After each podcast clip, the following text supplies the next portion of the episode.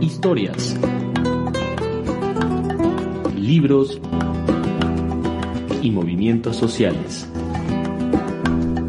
Estás escuchando Pez en el Surco.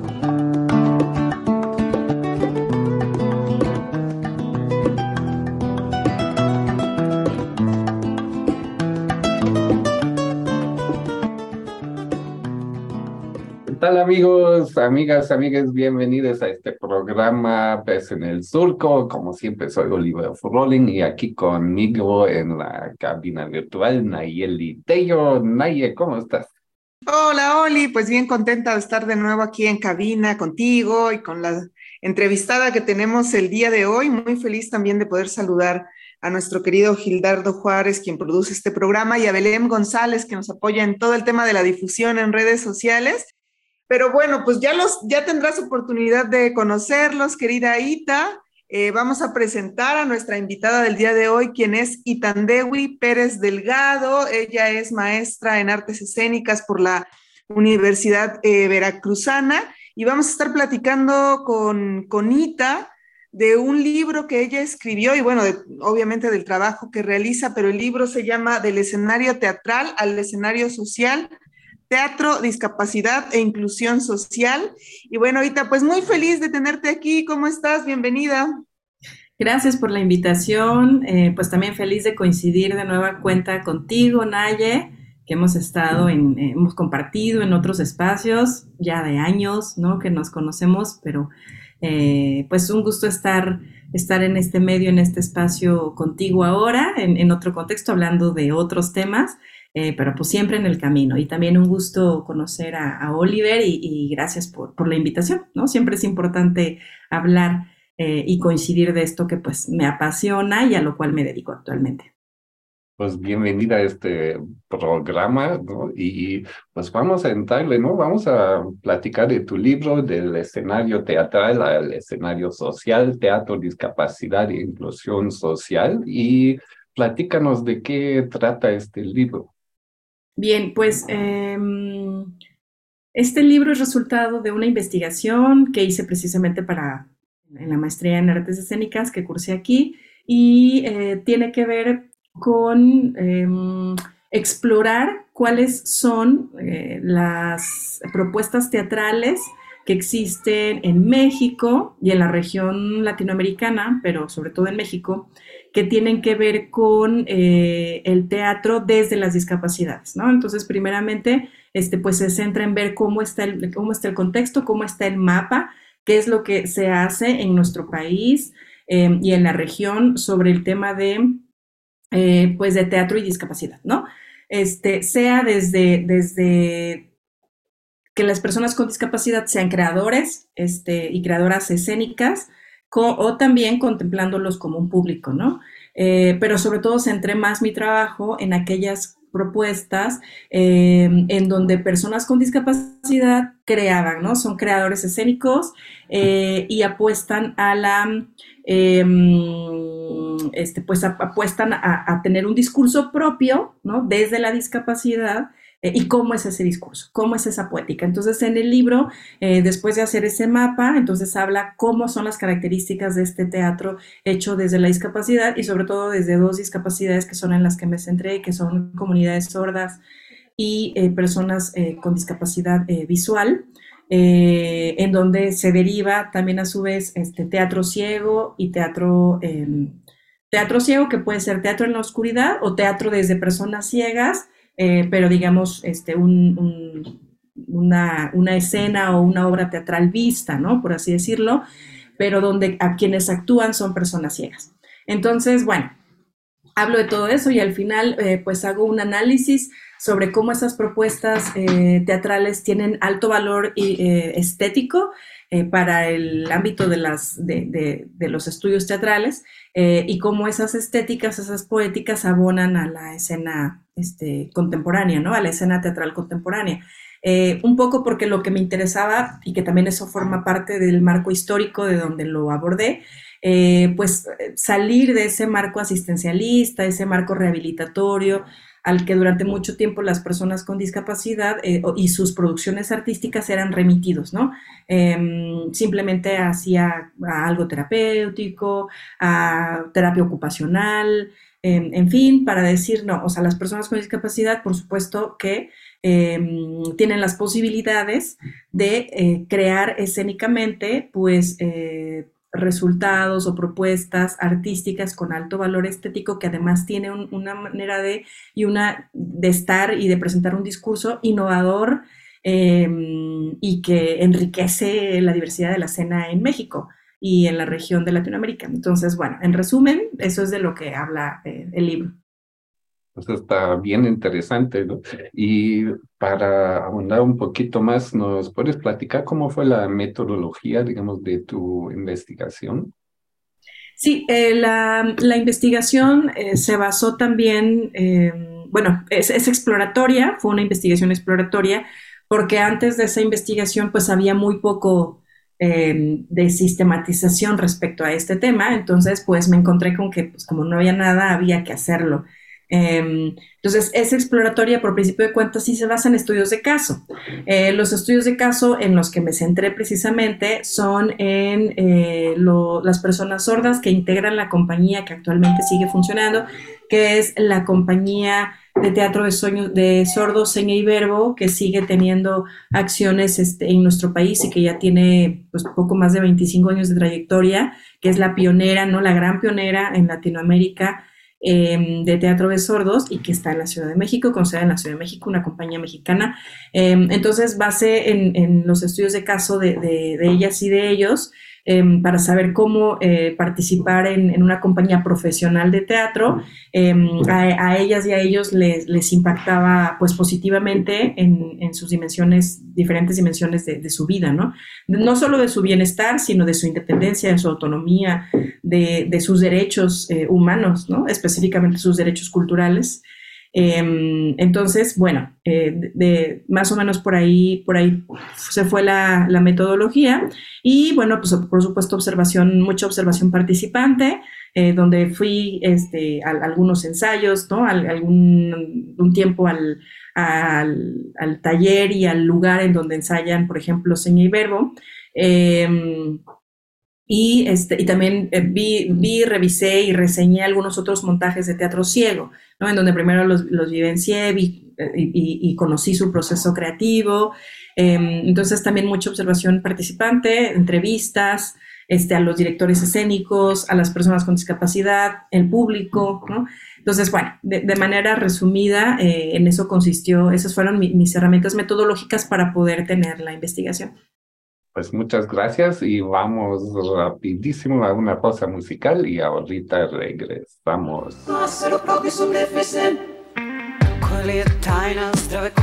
Meghan Markle,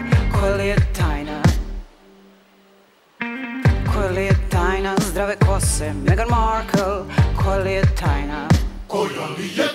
Mislim da u pitanju je duboka hidratacija. Kažu da na koži i kosi se jasno vidi sve.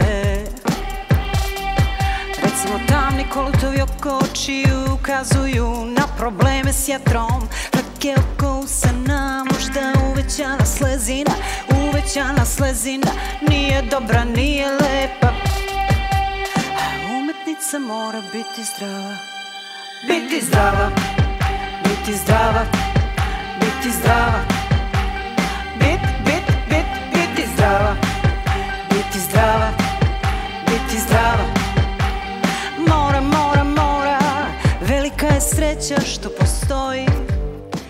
Y aquí estamos de vuelta con Itandewi Pérez Delgado platicando de su libro del escenario teatral al escenario social, teatro, discapacidad e inclusión social. Y pues, Itandewi, ¿por qué no nos platicas, digamos, cómo llegaste a este tema, cómo te llegaste a interesar en el teatro y luego, eh, digamos, este cruce entre, pues, interés con, en personas con discapacidad y el teatro? Claro, eh, fíjate que mm, yo en Oaxaca cursé en el, en el CEDAR Miguel Cabrera eh, mi bachillerato de arte y humanidades, el específico en teatro, y desde aquel entonces pues me, vinculé en proyectos relacionados con el teatro y, eh, pues realmente la, la trascendencia, el impacto positivo que tuvo el teatro en mi propio reconocimiento, en mi propia, eh, sí, en mi, propio eh, autoconocimiento, eh, reconocimiento de mi identidad, em, además en un momento tan crucial como la adolescencia, pues realmente me atrapó, ¿no? Por así decirlo, el teatro y desde ahí pues decidí que, que haciendo una cosa o haciendo otra quería continuar, ¿no? Eh, y bueno, después eh, entré a la licenciatura en educación especial, eh, pero no abandoné, este, sobre todo la, docencia, trabajaba juegos teatrales con niñas y niños con discapacidad, específicamente discapacidad intelectual y también niñas y niños ciegos, y continuó este interés ahora uniendo los dos, las dos áreas, ¿no? Eh, porque siempre he creído también que el teatro pues eh, es, fundamentalmente social, aunque deliberadamente se plantee así o no, eh, todo el tiempo está conversando con, con lo social, con las circunstancias, con el contexto, pero sí, creí, sí creía, ¿no? Importante visibilizar, pues en este caso, las desigualdades y la situación de marginación en la que las personas con discapacidad, pues siguen eh, viviendo ¿no? en, el país, específicamente pues porque eh, todavía a cuentagotas pueden acceder a sus derechos eh, culturales, ¿no? al artículo 30 de la Comisión sobre los Derechos de las Personas con Discapacidad habla precisamente de su acceso a bienes culturales y artísticos y es uno de las que pues siguen siendo, sigue bien, siguen existiendo, ¿no? Grandes brechas este, pues de desigualdad en ese sentido, de falta de acceso, ya no digamos incluso eh, eh, al disfrute, pero también incluso al, al acceso a, educación profesional, por ejemplo, en, artes, este, para las discapacidades, para las personas con discapacidad, e, sigue siendo muy complicado. Em, y bueno, entonces yo eh, al, al, conocer y al trabajar con público con discapacidad, sobre todo infancias con discapacidad, em, y con este interés, con este amor que ya le tenía al teatro y sus posibilidades, este, pues yo, yo vi esa necesidad, ¿no? De plantear ya cuando entonces entré a la maestría una investigación que hablara eh, sobre este derecho que tienen las personas con discapacidad de acceder a un bien como es el teatro, eh, al disfrute, al goce, como público, pero también al disfrute de la creación escénica que tiene otros, otros procesos, otras implicaciones. Eh, y esa fue la razón por la que cuando llegué a la maestría, pues yo planteé un protocolo similar, se basaba más en infancias y después en el, ya en el camino de la investigación, pues me di cuenta que es, eh, pues no había nada sobre infancias y que primero tenía que abrirlo más como público en general, ¿no? a, jóvenes, a adultos, em, y luego no solo ver sus, mm, su valor educativo, sino también este, el, tema de derechos y también el tema específico de las poéticas teatrales, porque pues es una maestría en investigación de artes escénicas, ¿no? Entonces, em, pues así fue como se fue este, afinando el tema eh, junto con mi directora de tesis, mis tutores, Em, y el resultado, pues creo que fue muy potente, ¿no? O sea, el resultado creo que fue interesante precisamente por los cruces, ¿no? Porque es una investigación que tiene precisamente muchos cruces, porque aborda el tema de la inclusión social, el tema de las discapacidades, específicamente comunidades sordas, que es un mundo, em, y personas eh, ciegas. Eh, el teatro dentro del mundo de las artes escénicas, este, los estudios de la performatividad que también me, me permitieron entender cómo este, ver esos, esos, esos cuerpos que típicamente los vemos en un hospital, en un, ¿no? Eh, no sé, en centros de rehabilitación, pero no estamos acostumbrados a verlos en escena, ¿no? Em, a verlos crear, ¿no? Entonces, cómo eso de por sí ya cambia, ¿no? Transforma eh, las representaciones sociales que tenemos hacia la discapacidad entonces también desde la antropología los estudios este, de la representación, bueno, las representaciones sociales también me, sirvieron ahí de gancho para explicar qué es lo que sucedía. Em, y por eso al final en el, en el título de la tesis pues se hace esta analogía entre el escenario social y el escenario teatral, porque creo que el hecho de ver eh, esos cuerpos, ver esas vidas, ver esas experiencias, eh, en escena, transforma a su vez el escenario social y luego otra vez, ¿no? Va hacia la escena, en fin, ¿no? Entonces, creo que la, finalidad del libro, de la tesis, porque al inicio pues yo no sé qué va a convertirse en un libro, este, de la tesis pues era abrir el diálogo, abrir a otras este, investigaciones y poner en, pues, en, en, la mesa esta situación para que se pudiera eh, dialogar y hablar sobre lo que, lo que hacía falta, lo que existe, los retos que aún tenemos para, para poder, em, pues para que las personas con discapacidad puedan acceder eh, plenamente ¿no? a estos espacios. Está bien, me gusta mucho esta analogía ¿no? entre la escena social ¿no? y, y hablando de, teatro, ¿no? Para nuestros radioescuchas, este, ¿qué nos da el, teatro, ¿no? ¿Por qué, ¿Por qué enfocarse en eso, ¿no? ¿Qué, ¿Qué nos puede dar el teatro que no encontramos en, en otros escenarios? Es una pregunta este, interesante. Yo creo que, yo creo que el teatro, mm, al ser un, una expresión escénica, un arte escénico, que implica el convivio, dice el investigador Jorge Dubati, ¿no? que implica el convivio, el encuentro de cuerpos, eh, el estar en un tiempo, espacio, en un determinado momento, em, hace potente también esta eh, relación y esta comunicación, a veces no necesariamente verbal, porque por ejemplo en el caso de seña y verbo, pues lo que vemos son imágenes, son gestos, ¿no? También hay Em, hay obras en las que también participan oyentes y también vemos, o sea, o escuchamos lengua hablada al mismo tiempo que vemos las señas, pero hay otras obras que son fundamentalmente visuales, ¿no?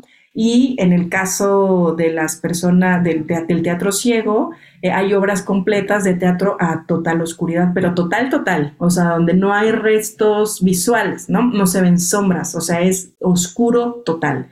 Pero existe pues una, eh, existe una, una, trama, existe una dramaturgia, ¿no? Un, eh, un, conflicto, existen este, personajes, existen, o sea, en fin. Entonces, claro que es teatro, ¿no? Para empezar, pues eso, como que yo tenía aparte que defender que era teatro, eh, porque tenía todos estos elementos que evidentemente son teatrales y es teatro, ¿no? O sea, no, Em, parece absurdo tener que decir que pues, es teatro, ¿no? que no, no, se no se tiene por qué poner en duda estas producciones este, desde las discapacidades, pero, pero lo tenía que hacer eh, porque este, pues, existen muchas... Como muchas reservas de no, si es total la oscuridad no es teatro, porque el teatro es para espectar, entonces este, no lo es, en fin. Eh, pero creo que también ahí, eh, pues la investigación puso como muchos, muchos puntos, ¿no? Este, sobre la CIS, como se dice. Eh, y, y, fue abriendo nuevos, nuevas, nuevos temas y nuevas líneas. Entonces yo creo que el teatro por eso es poderoso, porque es un, es un encuentro social, es un, es un convivio, es un, es un presenciar, es un emocionarme por lo que veo, por lo que oigo, por lo que siento, por, por, por, por, la trama también, ¿no? Por la, la, temática que aborda la, la historia, la dramaturgia, pero también, repito, que el hecho en este caso de ver en vivo, ¿no? O sea, en vivo, e, otras experiencias de vida, otras derivadas de particularidades biológicas como el hecho de no oír con los oídos o de no ver con los ojos, em, ya me saca, ¿no? Ya me saca de la cotidianidad, ya, ya me está transformando, me está llevando a otro mundo donde en ese tiempo-espacio no existe la discapacidad, ¿no? Porque queda trascendida eh, que era también, es también lo que mencionó en la, en la investigación, ¿no?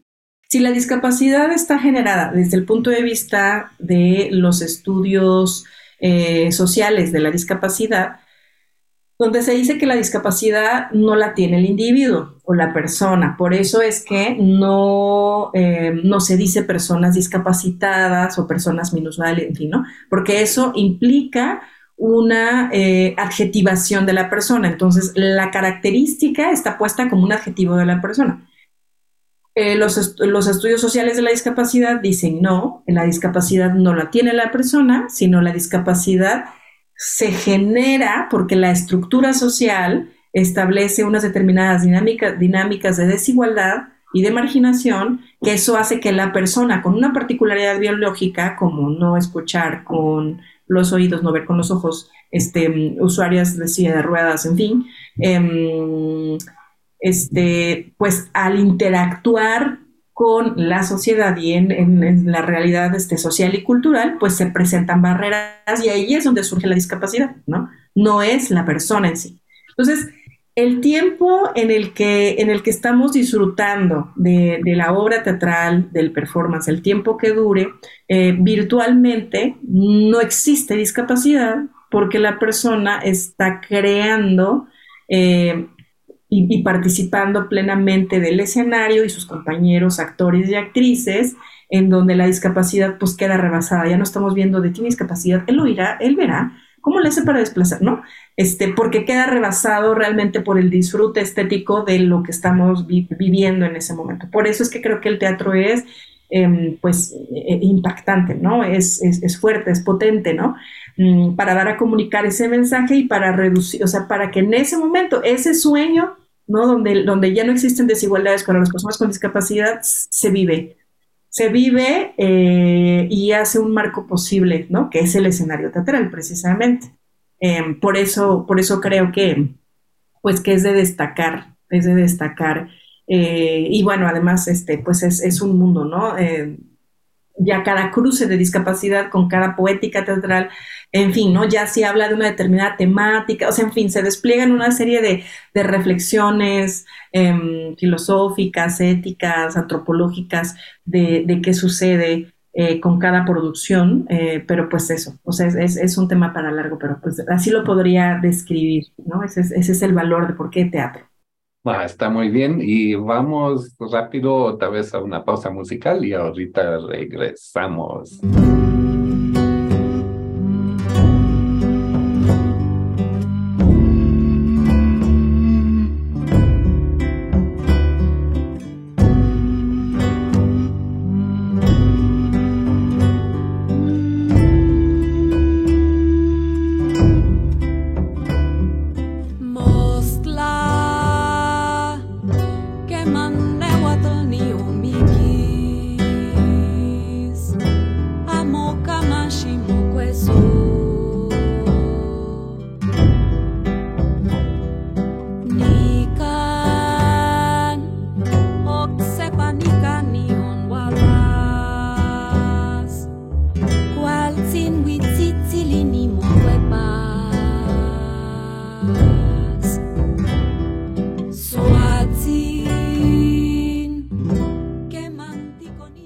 De regreso después de esta pausa musical y bueno, ya eh, mi internet me dejó eh, incorporarme a esta charla con, con Itandewi Pérez Delgado sobre em, el teatro, el teatro y la discapacidad y la inclusión social. Y bueno, ahorita también yo quería preguntarte, porque lo vi, lo escuché en una entrevista que, que, te, que te hicieron y ahora también lo has mencionado varias veces, pero ¿A qué, a qué em, se le llama esto de poética teatral? Porque me parece muy bonito, ¿no? Cómo se juntan también, pues, estos términos, ¿no? Como que a veces parece que las artes, o haces poesía, o haces teatro, o haces otra cosa, pero aquí como que lo englobas, ¿no? Como, ¿a qué, a qué le llamamos poética teatral? Bueno, es también otra, otra pregunta interesante. Poética teatral es una eh, pues terminología específica de los estudios de las artes escénicas, ¿no? de los estudios teatrales específicamente, eh, que lo que hace es, digamos, describir las maneras o enunciar las maneras en las que eh, podemos disfrutar, o los códigos en los que podemos disfrutar estéticamente de una obra de teatro. Por ejemplo, una poética, las eh, ya hablando específicamente de la, de la, tesis, la poética teatral, por ejemplo, ahorita estaba hablando, ¿no? De las eh, personas sordas, ¿no? Porque yo defiendo que existe una, o se está trazando una poética de teatro de sordos. ¿Y en qué consiste esa poética de teatro de sordos? O sea, ¿qué quiere decir, digamos, más o menos en términos, o sea, eh, sinónimos, sería cuáles son sus maneras de crear o de comunicar eh, o de, sí, de, de, hacer teatro, ¿no? Eh, entonces, ¿cuáles son las poéticas teatrales eh, de personas sordas? Es un teatro fundamentalmente visual, porque la manera en la que se comunican las personas sordas es visogestual, es, un, es, un, es una lengua tridimensional y su manera de ver la vida y de interactuar cotidianamente es fundamentalmente visual.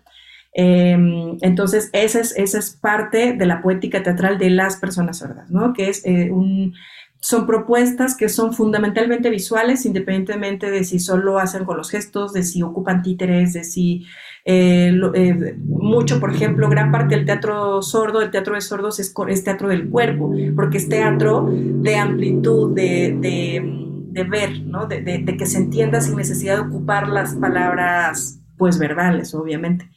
Em, y, el, clown, por ejemplo, ¿no? Este tipo de lenguajes están cercanos a la, a, la, comunidad sorda, por eso es que son parte de las poéticas teatrales sordas. Eh, por ejemplo, hay otros elementos que incluyen las poéticas, como el uso de la, de la música, la utilería, la escenografía, la actuación, todo eso en conjunto hace la poética, ¿no? Hace, la poética específica de un autor o de un grupo de personas, en este caso hablo de las personas este, sordas, por poner un ejemplo, y de las personas ciegas hago otros, otros análisis, ¿no? De, de cómo son las poéticas. En el caso de las personas ciegas, por ejemplo, eh, hice la distinción entre, eh, porque hay, hay colectivos eh, de teatro ciego que se dedican a hacer propuestas en total oscuridad, ¿no?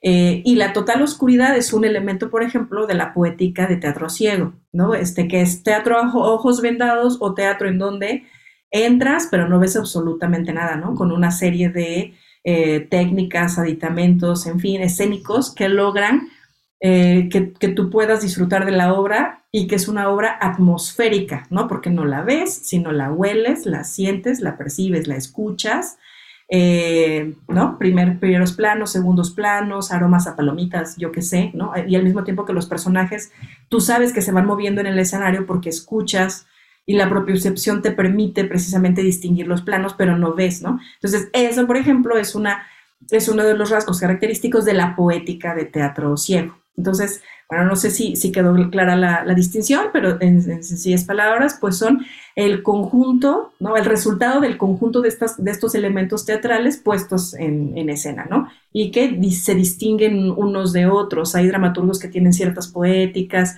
em, hay grupos étnicos que también tienen ciertas poéticas, en fin, ¿no? Y en este caso, las personas eh, con discapacidad tienen estas, estas poéticas, este, que trato de atisbar pues en la, en la descripción, ¿no? No quiere decir que no siga cambiando ni se siga nutriendo, pero como que aproximo una manera de describirlas de alguna manera. Pues muchas gracias y ya nos estamos acercando al fin de esta entrevista, de este programa. Muy rápido, ¿dónde se puede conseguir tu libro? Mi libro, eh, bueno, físicamente está en la librería Paso de Gato, en versión libro, digámoslo así. Eh, ahí, ahí lo pueden conseguir. Este, esta, librería pues tiene sede ahí en la, en la, Ciudad de México, la librería especializada en, artes escénicas, este, que se llama Paso de Gato. Sin embargo, em, como es una, editorial española la que publicó el libro, porque este, pues fue acreedora a este Premio Internacional de Investigación en Artes Escénicas, eh, sin embargo, derivó de una tesis de maestría em, pues de la Universidad Veracruzana en versión tesis, que es el mismo contenido, solo que en forma tesis, digamos en formato tesis, lo pueden encontrar de manera libre eh, en el repositorio institucional de la Universidad Veracruzana. Entonces, em, si ustedes lo quieren adquirir físicamente, pues eh, lo tienen, me parece que también tenían, los tenían en algunas librerías de Educal, pero eh, en, la, en la librería Paso de Gato de Ciudad de México lo pueden encontrar y si no, lo pueden, pueden acceder a la tesis de libre acceso en el repositorio de la universidad que eh, si uno le pone así el título del escenario teatral al escenario social, teatro, discapacidad e inclusión social, eh, identifica cuál es el repositorio de la Universidad Veracruzana, que es eh, https cdigital.v.mx, ¿no? Ahí es donde se puede encontrar y, y, les digo, es el mismo contenido. Entonces, pues a mí lo que me importa es que se lea la, el trabajo, ¿no? Independientemente Este, yo creo que la, investigación este, pues es, es, un bien público eh, y, que, y, que, tiene que llegar a, a, donde tenga que llegar, ¿no? Lo, lo, máximo que se pueda difundir, porque pues no tiene caso que se quede ahí sin, girar, sin hablar, sin dialogar en torno a ella. Entonces, eh, pues es, es, muy fácil de acceder desde el repositorio de la universidad y ahí, ahí pueden eh, descargarlo gratuitamente. Pues muchas gracias, Cita, y vamos sí a buscar este libro del escenario teatral al escenario social, teatro, discapacidad e inclusión social ahí en el repositorio de la UB y queremos agradecerte mucho el que hayas estado con nosotras aquí en Pez en el Surco. Eh, yo voy a escuchar completa la entrevista, ¿verdad? Ahí en el podcast o en la radio universidad o en alguna de las radios también que nos retransmiten en el interior del estado y a quienes les mandamos saludos como Radio Nandía, Estereo Lluvia, em, Movimiento Radio y bueno, pues otras más ahí que nos que nos hacen el favor de compartir nuestro contenido. Así que pues muchas gracias, Ita, y este es tu espacio y esperamos tenerte pronto de vuelta por acá. Claro que sí, gracias a ustedes de nuevo por la invitación y un gusto sentirme parte, eh, pues todavía sentirme cerca, ¿no? Sentirme cerca de, mi Oaxaca. Eh, y bueno, con muchísimo gusto seguir eh, colaborando, seguir haciendo y compartiendo en espacios con ustedes. Gracias por la invitación.